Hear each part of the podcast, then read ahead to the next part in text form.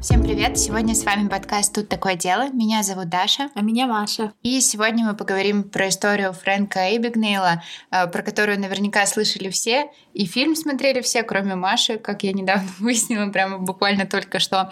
И вот смотрите, там он был преступником, а сейчас он с преступностью борется и перешел на сторону добра. Сначала хотя бы скажи, что за фильм. Может, люди точно не смотрели. Catch me if you can. Поймай меня, если сможешь. Да все знают. Да я знаю этот фильм. Я не смотрела просто. Я не знаю, почему меня отталкивает что-то от этого фильма. Что, прости, тебя отталкивает от этого фильма? Не знаю. Но если Леонардо? честно... Если я честно... не люблю Леонардо. Я тоже. Я не знаю, у меня какой-то от него плохой вайб. Да, он какой-то токсик. Мне кажется, да, мне кажется,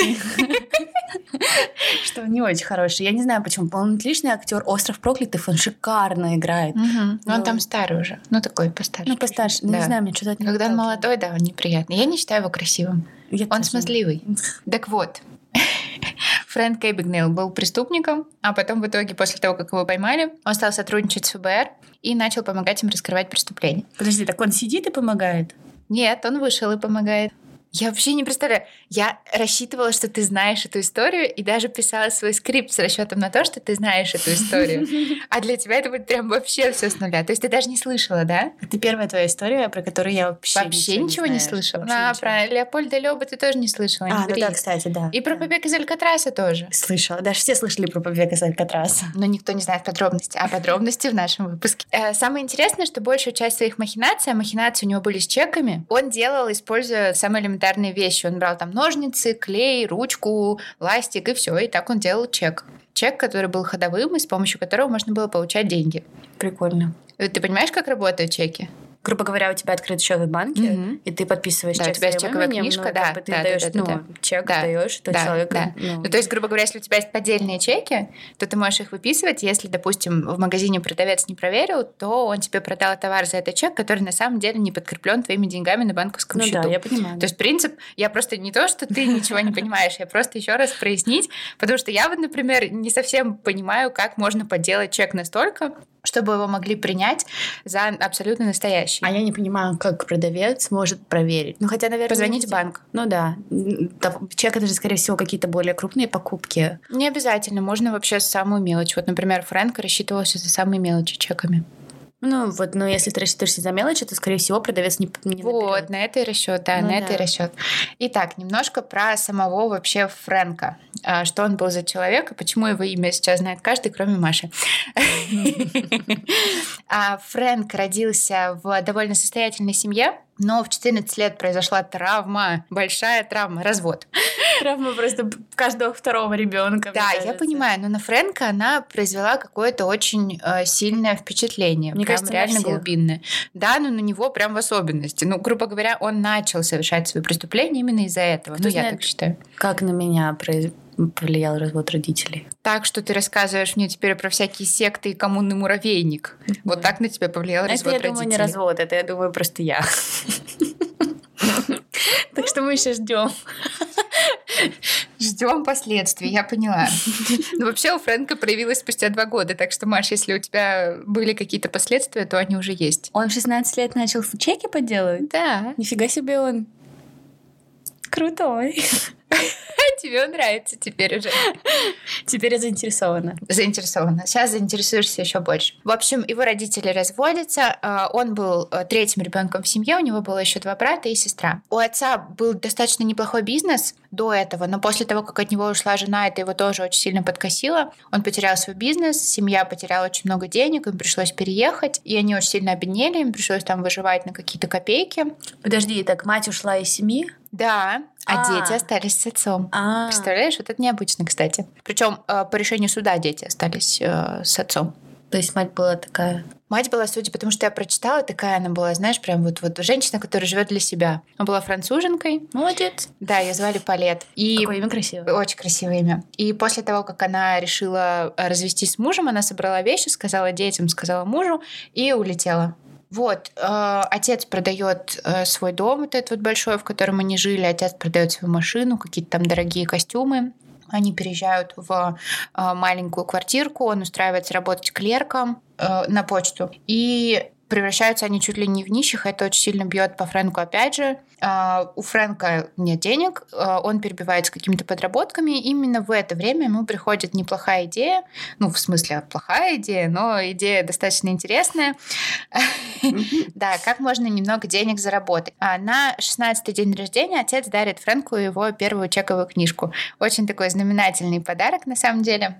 Вот, а, отец положил туда какие-то свои минимальные накопления, и Фрэнк очень этим гордился. Типа, вот, смотрите, у меня есть деньги, да еще больше того, у меня есть там чековая книжка. А, в один день Фрэнк обнаружил, что его старенькую машину, а, которую ему подарил отец, которая была там почти развалюхой, сломали соседские дети, они прокололи ему шины. У Фрэнка не было денег, чтобы эти шины заменить. Он приехал в магазин в этом вот Бронксе, где они жили, посмотрел на цены и понял, что ну, он явно не тянет такую сумму, а поменять нужно было эти колеса, потому потому что у отца он денег просить не решался. И он подумал, а что, если ему просто выписать чек на нужную сумму денег? Э, денег э, там уже не было на этом счете давно чековом, но на чековой книжке-то этого не написано, поэтому почему бы и нет. Продавец банк навряд ли позвонит, потому что, ну, какие-то там шины, это несущественная покупка. И действительно так и произошло.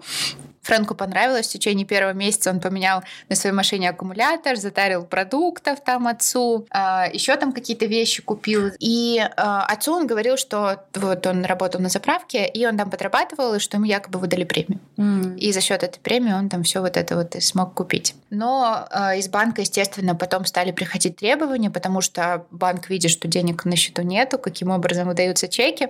Приходят требования, Фрэнк это все, значит, выбрасывает, выбрасывает, выбрасывает, выбрасывает, понимает, что, ну, как бы он уже близок к тому, чтобы попасться, отец скоро все узнает. И он решает уехать, сбежать. А сбежать он решает в большой город, в Нью-Йорк, чтобы заработать там немного деньжат. Отцу он оставляет записку. Отца он, на самом деле, судя по тому, что я прочитала, правда, очень любил. Ему было всегда очень стыдно за свои какие-то поступки перед отцом. Ну, по сути, он же был мальчишкой, ну, то есть 16 ну, лет. конечно, он просто хотел, чтобы отец жил хорошо. И он да, да. И он объяснял свой поступок тем, что он сейчас приедет в Нью-Йорк, заработает деньги, вернется к отцу, и они с отцом вместе вернут мать. И снова смогут семью построить. То есть у него была вот такая вот цель. Приезжает в Нью-Йорк, он устроился в канцелярский магазин, и он работал там за полтора доллара в час. И понял, что как бы денег он много не заработает. Максимум, на что ему хватит, на какую-нибудь там комнатушку снимать, перебиваться с хлеба на воду и все. А кто-то ему посоветовал устроиться в отель а, водителем. Он пришел в отель а, Комодор и увидел у стойки двух а, пилотов местных авиалиний, которые были настолько шикарными, настолько какими-то показались ему а, яркими и прекрасными людьми, людьми, что он подумал, вот, блин, вот бы мне тоже так же, а, вот очень хочу так же. Он побежал в библиотеку и стал изучать, что нужно для того, чтобы стать пилотом. Почитал, и ему это не очень понравилось, потому что много учиться, много часов нужно налетать, плюс нужно было как бы школу закончить. Фрэнк школу не закончил, потому что он сбежал в Нью-Йорк, и он пытался найти какие-то еще варианты, то есть что еще можно сделать, чтобы ему якобы стать пилотом. Ну в его э, хитрый, достаточно умный мозг пришла идея, а что если притворяться пилотом? Ну, то есть вполне себе неплохая идея. Для этого ему нужна форма пилота, ему нужно удостоверение, и ему нужно, чтобы его принимали за своего. Ну, то есть он приходит в аэропорт, нужно, чтобы его кто-то узнавал решает начать он с формы, а, звонит в отдел снабжения компании Pan American и говорит, девушка, знаете, меня расквартировали в Нью-Йорк, а моя форма потерялась. Мне вот завтра вылетать, я не знаю, что мне делать. Может быть, вы знаете магазины, которые продают форму? Девушка говорит, да, конечно, вот туда-то, туда-то сходите, они вам помогут. Фрэнк приезжает в этот магазин, приходит туда вообще возбужденный супер, потому что а что если получится? Ему помогают найти форму и рассчитывается он чеком. Чек он выписал а, на имя Фрэнка Уильямса, потому что Уильямс его второе имя. Там еще был случай, когда его продавец спросил, какое у него звание, и он такой, что там второй пилот, и ему продавец такой, а, этот правый летчик, да? И Фрэнк такой, да-да-да, он, он, он. Так что он был прям очень близок к, к провалу, но все получилось. Из-за того, что ты сказала мне про фильм, у меня такое чувство, что это не какая-то реальная история, а, ну, прикол или там реальный пересказ фильма, потому что, ну, это прям не как в реальной жизни, мне кажется. Да, так поэтому Спилберг и решил снять по его истории фильм. Кстати, потом Фрэнк очень ругался, что кучу деталей его жизни в этом фильме переврали. А после того, как Фрэнк вернулся с формы, он понимает, что его план, в принципе, каким-то образом вырисовывается. Он будет обналичивать чеки, пользуясь именем Pan American компании и уважением, которое вызывают летчики. Следующим шагом ему нужно было понять, что там вообще происходит у этих летчиков, у пилотов, кто они, какие у них есть удостоверения, есть ли у них лицензия. И эту проблему он тоже решает довольно оригинально. Он а, звонит в диспетчерскую Pan American, говорит, девушка, я корреспондент школьной газеты, мне нужно сделать э, мини-исследование про пилотов, там, чем они занимаются и все такое. Можно мне с кем-нибудь поговорить? И девушка ему говорит, да, конечно, приходите там в зал ожидания экипажа, и наверняка с кем-нибудь вы сможете поговорить. Фрэнк приезжает туда, разговаривает. Пилот, с которым он говорил, ему рассказал вообще все детали, все ему выложил. Рассказал, что у пилотов есть удостоверение и лицензии, но обязательно, чтобы было только удостоверение. Фрэнк понимает, надо делать удостоверение. Где его достать? Приезжает приезжает он в магазин, где продаются вот эти вот все формы удостоверений, и говорит, я представитель такой-то, такой-то летной компании, мне поручили разработать новую форму удостоверений для наших пилотов. Покажите мне, пожалуйста, образцы. Находит там образец компании Pan American и говорит, дайте мне с собой, ну, там, покажу начальнику, все такое. Дальше ему нужно было поставить э, на этом удостоверении свое имя и поставить логотип компании. Имя просто черными чернилами вписал, заламинировал. А вот э, насчет логотипа компании тоже очень хитро выкрутился. А в Нью-Йорке есть такие магазинчики, книжки э, для детей «Сделай сам» называется. И там иногда есть модельки самолетов, вот этих вот Pan American и других всяких разных. Он пришел туда и за два с половиной доллара купил самый дешевый набор с э, вот этим вот самолетом Pan American, достал оттуда переводную картинку с логотипом и на свое удостоверение наклеил. Нифига себе. Да, все, у него готово удостоверение. Ничего себе.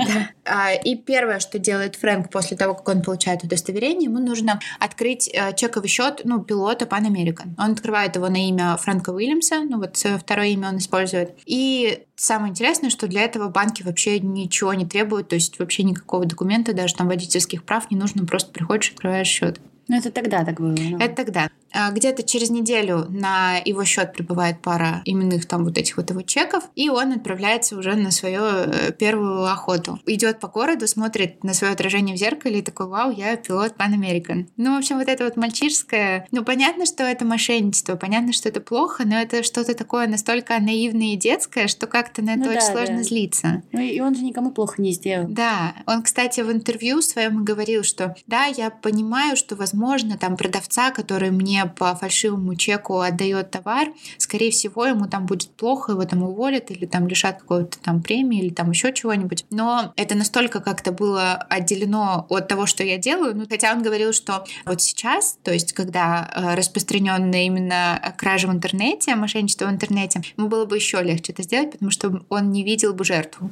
Дальше он пошел в банк, и ему стало очень страшно, ну, потому что вдруг, вдруг раскроют, там, проверят и все такое. Но все получилось, ему обналичивали чеки везде. Интересно также то, что он эти чеки мог, большую сумму он мог обналичить в кассе любой авиакомпании, что Ого. он периодически делал, да. И, кстати, вот за всю эту свою авантюру с чеками он смог распространить вот эти вот свои фальшивые чеки на общую сумму 2,5 миллиона долларов. В то время много денег. Это, это много денег. Это много. И плюс он еще смог попутешествовать, с размахом попутешествовать. Поэтому его фальшивые чеки были в 26 странах мира. Слушай, подожди, а у меня такой вопрос. А как он а, путешествовал как пилот? Ну, типа, а, вот, летал? это интересно. У пилотов есть эти вот служебные купоны, по которым они могут летать бесплатно. А. Там есть дополнительное сиденье откидное, и ты можешь, а, если тебе куда-то очень нужно, заполнить там вот этот вот купон и лететь. Как все просто оказалось. Очень просто. А ты знаешь, как он объяснял то, что он, ну, не мог управлять самолетом? Как? Он говорил, я тут немного выпил. А. Я немного выпил, поэтому, ребята, извините. Но долго, конечно, это продолжаться бы не могло. То есть банки понимают, что тут как бы большие уже суммы и все такое. И э, за это дело принимается полиция, а позже подключается ФБР. ФБР и полиция понимают, что преступник использует форму пилота. То есть у них уже сужается круг лиц, которые они должны проверить. И один раз Фрэнк чуть не попался. Как-то он летел э, вот этим вот своим излюбленным маршрутом, типа по служебному купону, и у него спросили, э, бортмеханик спросил, какую он летную школу заканчивал, а Фрэнк такой, я там Нью-Йоркскую закончил, а бортмеханик такой, так такой же нету. А так как все сейчас понимали, что есть где-то тут пилот, который на самом деле вообще не пилот, то по приземлению э, Фрэнк, кстати, вот, вот что у него не отнять, так это возможность и способность ориентироваться в любой ситуации, находить выход вообще из любой ситуации. Потому что по приземлению он побежал к знакомой стюардессе и говорит, ну-ка скажи-ка мне самую известную, какая там школа-то мне для кроссворда нужна летная. Она такая, ну там какая-нибудь там флоридская. К нему подходит э, какой-то сержант э, из полиции, потому что уже как бы ну, подозрительно, почему он не знает, какую он школу закончил. И Фрэнк ему рявкает, говорит, флоридскую я заканчивала школу. И все такое, показывает документы, и вот пускают. Но у него в это время уже была какая-то вот эта, знаешь, паника. Он чувствовал, эм, что за ним охотятся. Ему очень хотелось прекратить эту свою деятельность. Ну, потому что когда он это начинал, это не было так масштабно, это не было так страшно. Это было типа, ну, мальчишеские тут какие-то приключения, все такое. А сейчас это уже серьезно. Сейчас это ФБР и расследование. Мне кажется, до момента, как его поймали, он мог в любой момент перестать это делать, его бы никогда не нашли на самом деле. Он просто заигрался. Азарт. После всей вот этой вот ситуации, когда его чуть не поймали, он понял, что ему придется форму пилота отложить и решает переждать он вот это вот все в Атланте, снимает там шикарные апартаменты и вроде как пока достаточно спокойно живет. Не обналичивает свои чеки, пользуется тем, что уже раньше смог снять с этих счетов и заводит как можно больше э, знакомств. И одно из этих знакомств привело его к тому, что Фрэнк теперь не только пилот, но еще и доктор потому что как-то он познакомился со своим соседом, а, который поселился в апартаментах сверху, и его сосед спросил, чем он занимается. А Фрэнк не нашел ничего лучше, кроме как сказать, я педиатр. А его сосед говорит, о, а я там главврач в таком-то таком-то институте, в такой-то такой-то больнице работаю, здесь неподалеку.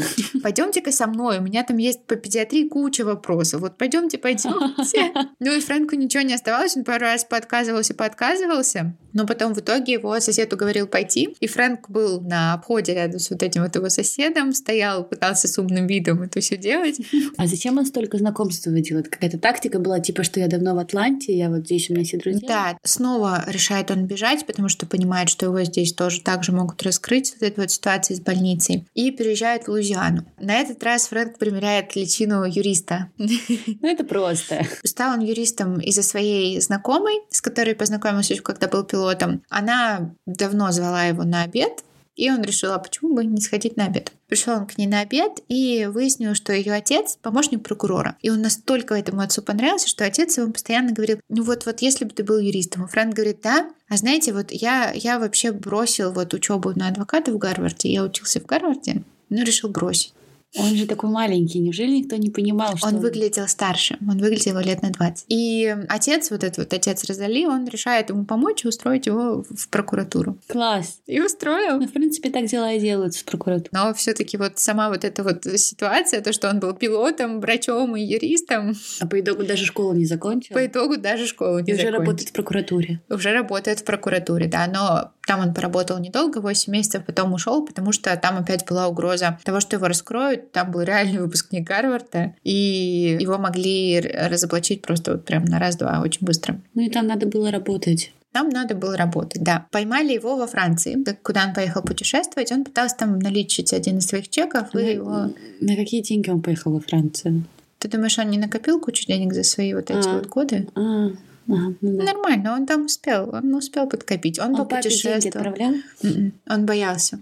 Он боялся, он, он знал, что отец, скорее всего, поймет, что он занимается чем-то не очень хорошим, раз такие деньги. И он боялся с ним на связь выходить. Арестовали его во Франции, когда он пытался обналичить свои чеки, но его раскрыли, потому что предупредили всех, и во Франции тоже. Во Франции тоже ходили его поддельные чеки. А после того, как его задержали, э, его выдачу потребовали сразу 12 стран, ну и в том числе США. Его сначала посадили в тюрьму во Франции ненадолго, на один год, а потом сократили до 6 месяцев. А потом выслали в Швецию где он сидел. Да, Швеция требовала просто его выдачи. И я не знаю, по какой юридической процедуре, но, видимо, там какое-то соглашение более преференциальное, чем соглашение США, потому что изначально он же гражданин США, ну, его да. должны были высылать в США. Но выслали в Швецию. И хорошо, что выслали в Швецию. Шведская тюрьма ему очень понравилась. По сравнению с французской, где было все очень грустно, он вот это вот свое время во французской тюрьме вспоминает как самое ужасное время своей жизни. Он хотел с собой покончить, ему было очень тяжело. А в Швеции он говорит, прям... Прям, да, прям комфортно, комфортно.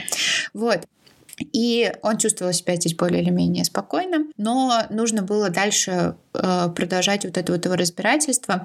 А следующей страной была Италия, она тоже требовала его выдачи, но Швеция и США получилось договориться, причем получилось договориться чисто по счастливой случайности, потому что у него истек американский паспорт, а это было основанием для того, чтобы его Швеция в Америку обратно выслала. Вот, в Америке его тоже судили, приговорили к 12 годам. Он отсидел... Он молодой, и 12 лет он Да, но он отсидел только треть срока, 4 года. А, ну вообще А потом он вышел. В 25, получается. Да, он вышел, и перед ним стал вопрос, что делать дальше. Пытался устроиться на низкоквалифицированную работу, уборщиком там каким-нибудь. Его не брали. В.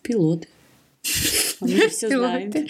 Нет. И вот почему на самом деле Фрэнк Эбигнейл вошел в историю? Потому что он мог э, обстоятельства, даже самые неудачные, самые неприятные, повернуть в свою пользу. И знаешь, что он делает? Вот с учетом своего вот этого опыта он приходит в банк и говорит, знаете, давайте я вам проведу консультацию. А Если она вам окажется полезной, вы мне заплатите. Если нет, я просто уйду. И начинает рассказывать банкам, как он подделал чеки, чтобы банки могли это предусмотреть. И банкам это нравится. Они его зовут, они его зовут настолько, что он прям уже обратно зарабатывает довольно нормальные такие деньги. Его зовет ФБР. Он начинает сотрудничать с ФБР, помогает раскрывать преступления. Представляешь, в это время он находит жену себе, которая с ним вообще все прошла. У него там дети. В смысле, все прошла. Но он, он с ней познакомился где-то вот-вот в по- процессе своей вот этой вот преступной деятельности. Ну, она И потом он признался. Он Мгм. признался, и он очень боялся, что она отвернется от него. Он ей все рассказал, причем я читала, что это было так. Он принес ей большой чемодан с кучей газетных вырезок и начал рассказывать ей, вот это я. Она ему не поверила. Она говорит, да ладно, ну, ну как так? Ну, типа, ну что такое? Чё? Ну, как так? Вот. А, а потом в итоге она на какое-то время взяла паузу, вернулась, и потом он уже сделал ей предложение. А. Маша. А отец? Отец умер. Это было так не к месту, типа, так хорошо закончилась история. А отец умер. Нет, подожди. Он умер в 74 году. Ну, то есть Фрэнк с ним помирился. Нет, они не общались. Так он же вышел из тюрьмы. Ну а что? В каком году он вышел из тюрьмы? А В 68-м его арестовали, 4 года он отсидел. Они не общались с отцом. Они с отцом так и не возобновили общение. И сейчас он а, основал свое агентство а, Abigail and Associates, которое консультирует корпорации с мировым именем, как им предотвращать ам, identity theft, как им предотвращать вот эту вот ам, э, торговлю внутри данными, как там защищаться от мошенничества. А, Сейчас он миллионер, то есть бывший преступник, настоящий миллионер. Ну, блин, ну это потому что такое преступление. Ну, типа, ам, он, наверное, так в этом еще и преуспел, потому что он знал весь инсайт. Да, он знал весь инсайт. Ну, то есть, насколько же он Ну, смог есть- обстоятельства повернуть в свою пользу? Ну, то есть, чисто теоретически, чтобы быть хорошим следователем, Нужно сначала быть преступником. Перевернуть игру. А у него сейчас три сына, и один из э, его Пилот. сыновей, если бы пошел в ФБР работать. Ну, это неинтересно. Лучше бы он был пилотом. Типа, пилот, повар и юрист. Почему повар? Ты доктор. Доктор. Вот доктор и юрист, да. И Фрэнк написал кучу книжек э, про свою историю, про вот это вот, про мошенничество, про то, как красть данные, про то, как предотвратить кражу данных. Типа how to. Пример- примерно, примерно у него книги называются там The Art of the Steal или Real Guide to Identity Theft. Что это такое? Типа гайды прям. Identity theft 101. Типа.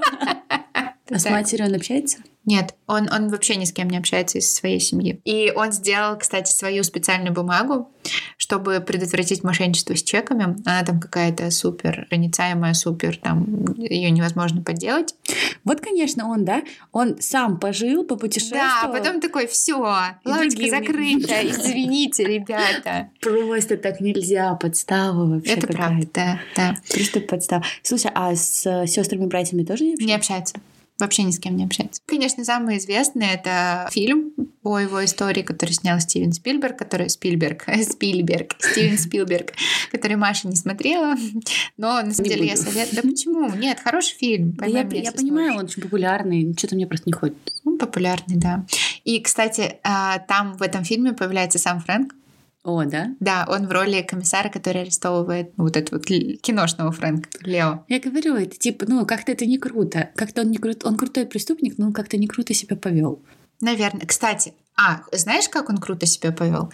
Когда его один раз э, пытались экспортировать во время вот этого вот, вот перемещения из тюрьмы в тюрьму, а его перевозили на самолете. И он сказал э, своим вот этим вот сопровождающим, меня тошнит, мне надо в туалет. Они его отпустили в туалет, самолет шел на посадку. А он летал кучу раз на самолете именно в вот этом вот, вот этого вот вида. И он знал, что там есть э, люк, ты можешь его открыть, и через этот люк ты можешь выпрыгнуть из самолета. И знаешь, что он сделал? Выпрыгнул. Он выпрыгнул из самолета, когда самолет был на посадке. Но его арестовали там через день или через два, как-то очень быстро. Прикольно. Круто? Это круто? Не, ну прикольно, да. Он крутой. Не, ну и вообще все, что он делал, круто. Мне очень нравятся такие истории, да. Это никому на муравейник, конечно. Итак, это была история э, самого неуловимого мошенника США, который теперь помогает ловить других, не таких неуловимых благодаря нему мошенников. Всем спасибо за прослушивание. Подписывайтесь на нас в Инстаграме. Увидимся в следующем выпуске.